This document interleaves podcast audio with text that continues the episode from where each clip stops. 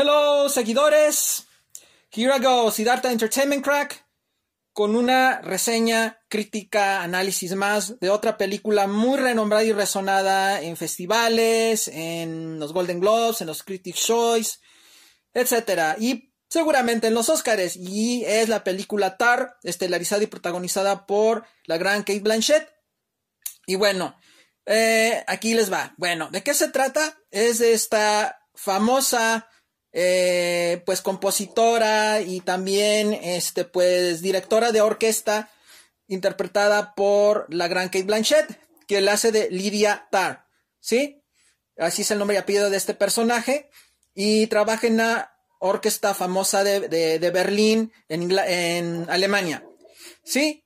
Eh, pero todo se le empieza a complicar a partir de que tiene una disputa con un alumno en el cual debaten mucho sobre, me parece que es Bach, pasado de Bach y que Bach era misógino y bueno, pero sobre todo se le complica más cuando em, pues una exalumna eh, y miembro de una de sus orquestas pasadas pues se suicida y parece que va a ser demandada por los papás de ella por maltrato y abuso por parte de este personaje que hace Kate Blanchett.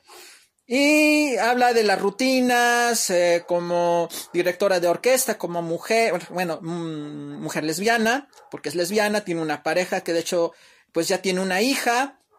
Pues hablan todo de esta vida familiar, vida íntima, vida personal, vida profesional de este personaje y cómo eh, se va convirtiendo en algo pues que va perdiendo, va perdiendo todo prácticamente ella paulatinamente, pierde su prestigio, su estatus, su trabajo, su pareja, su relación. Ups, spoiler.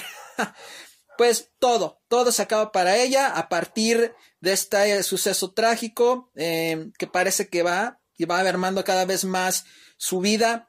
Y además de que, pues, em, todo se le va complicando a este personaje. Bueno, este, espero no haberse les spoileado demasiado.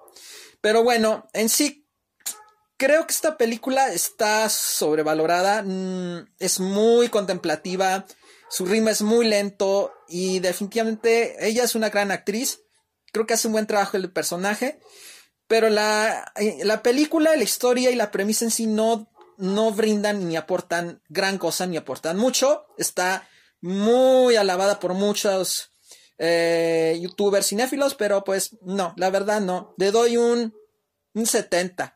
70%, 70%